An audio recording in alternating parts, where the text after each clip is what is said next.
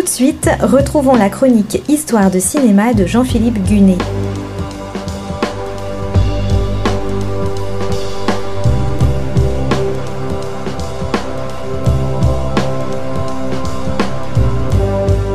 Le dernier des Mohicans, c'est le film qui a fait de l'américain Michael Mann un cinéaste d'envergure internationale. C'est un des meilleurs films d'aventure des années 90 et un sommet dans la carrière de ses acteurs principaux, Daniel Day-Lewis et Madeleine Stowe.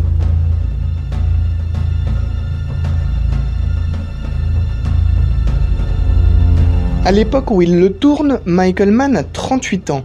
Producteur exécutif de la série télé Deux flics à Miami, il a trois films à son actif, Le Solitaire, La Forteresse Noire et enfin Sixième Sens.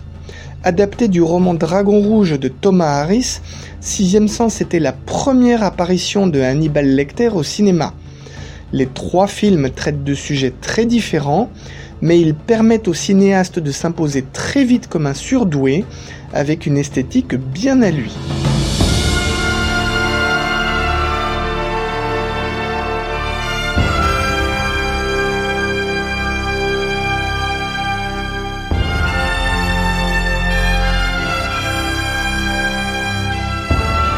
Pour son quatrième long métrage, Michael Mann veut adapter un roman de James Fenimore Cooper paru en 1826. Le cinéaste ne fait pas grand cas du style de l'auteur américain qui, à son sens, laisse franchement à désirer. Mais il s'intéresse au sujet et voit tout le potentiel pour un grand film d'époque. Il n'est pas le premier, une vingtaine d'adaptations existent déjà, en court métrage, en long métrage ou pour la télé et la première remonte à 1909. Michael Mann s'inspire du scénario rédigé par Philip Dunn en 1936 pour écrire sa propre version avec le scénariste Christopher Crowe.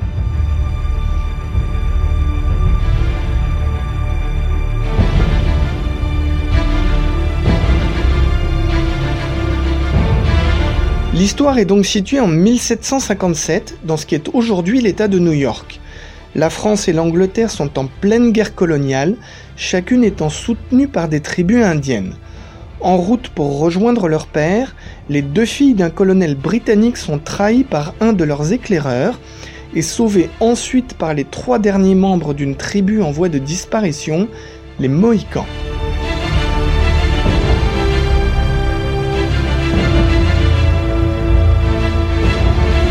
L'un des trois Mohicans est un homme blanc, adopté suite au massacre de sa famille. C'est Daniel Day-Lewis qui l'incarne. L'acteur a alors un Oscar à son actif pour son rôle dans My Left Foot de Jim Sheridan. Les deux autres Mohicans sont joués par deux comédiens issus des tribus indiennes. L'un, Russell Means, est un Oglala Lakota et un des leaders du mouvement pour les droits civiques des Amérindiens des États-Unis. En tant que tel, il a participé à la bataille de Wounded Knee en 1973. L'autre, Eric Schweik, est un Canadien descendant des Inuits, des Dénés et des Ojibwés.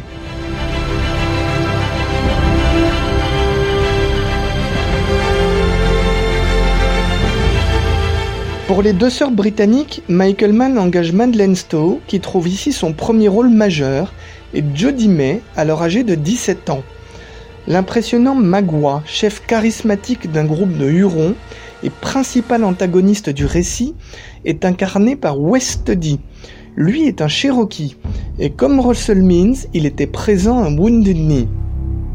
On retrouve aussi dans le dernier des Mohicans le cinéaste français Patrice Chéreau. Il joue le général Marquis de Montcalm et c'était une de ses rares apparitions en tant qu'acteur.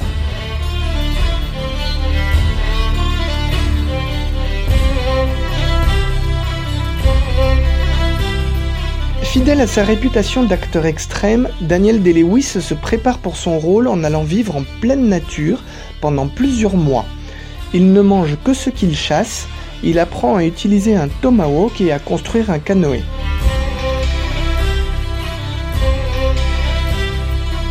Le tournage du dernier des Mohicans se déroule en Caroline du Nord de juin à octobre 1991 un état choisi par Michael Mann parce qu'il est resté plus sauvage que celui de New York et correspond donc mieux au XVIIIe siècle. Le cinéaste fait appel à 900 figurants indiens, avant tout des Cherokees.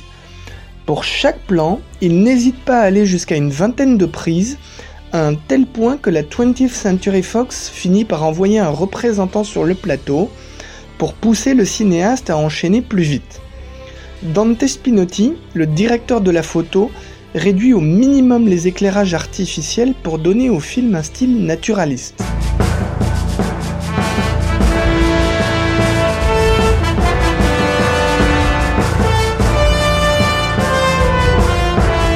Le fort William Henry, cadre d'une grande scène de siège, est entièrement recréé en pleine nature.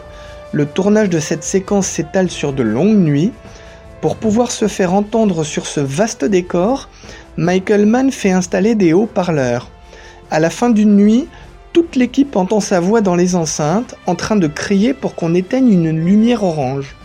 Après un petit silence, une autre voix lui répond C'est le soleil, Michael.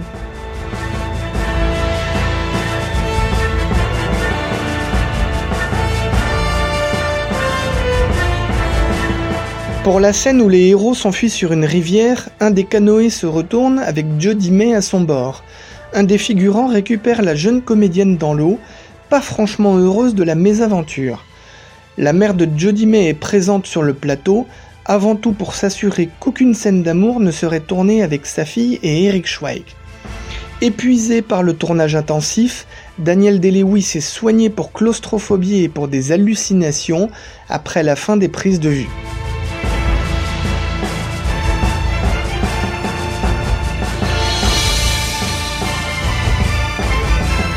Le premier montage du film fait 3 heures, trop long pour la 20th Century Fox qui demande au cinéaste de couper une heure. Michael Mann ramène donc la durée du film à 1h52 et se plaindra ensuite de ne pas avoir eu assez de temps pour faire ses coupes dans de bonnes conditions. L'actrice Jodie May dira de son côté que l'essentiel de son rôle a été coupé au montage.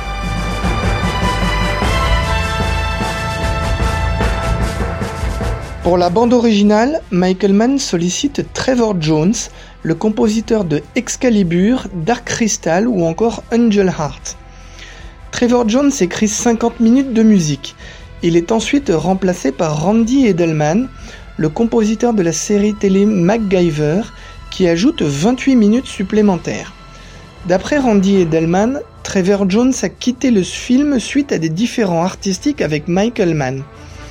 Une autre version dit simplement qu'il est parti parce qu'il était pris par d'autres projets et n'était donc plus disponible. Ce qui est sûr, c'est que le travail des deux hommes figure sur la bande originale achevée et que la part de chacun est bien séparée sur le disque.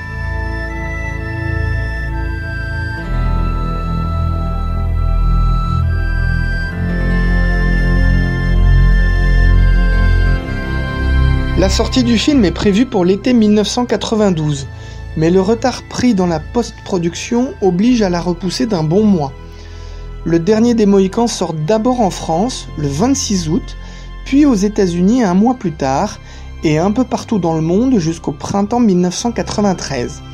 C'est un succès, avec 75 millions de dollars sur le territoire américain et 1 200 000 entrées en France. Le film obtient aussi un Oscar en 1993, celui du meilleur son.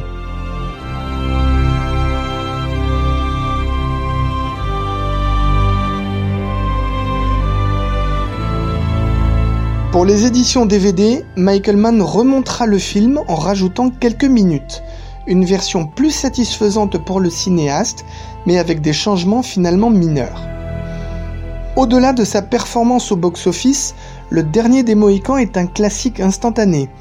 Aussi romanesque que spectaculaire, il épate toujours autant par son sens du cadrage, ses scènes d'action spectaculaires, la perfection de son interprétation et son souffle épique. À ce titre, l'avant-dernière scène, une poursuite dans les falaises, est un modèle du genre à étudier dans toutes les écoles de cinéma.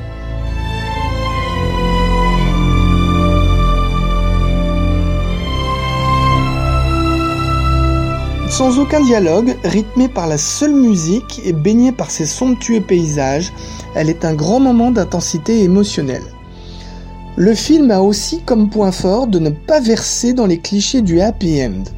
Le dernier des Mohicans, ce n'est pas la star Daniel Day-Lewis, mais son père adoptif incarné par Russell Means. À la fin d'une aventure palpitante, il évoque la mémoire de ses ancêtres et le fait que l'histoire de la tribu s'arrête avec lui.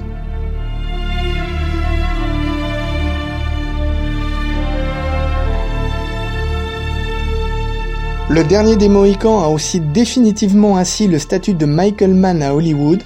Il a enchaîné avec le fulgurant polar Heat, puis avec d'autres grands films comme Révélation, Ali, Collatéral et l'adaptation cinéma de Miami Vice. Autant de réussites qui ont fait de lui un des cinéastes majeurs de notre époque.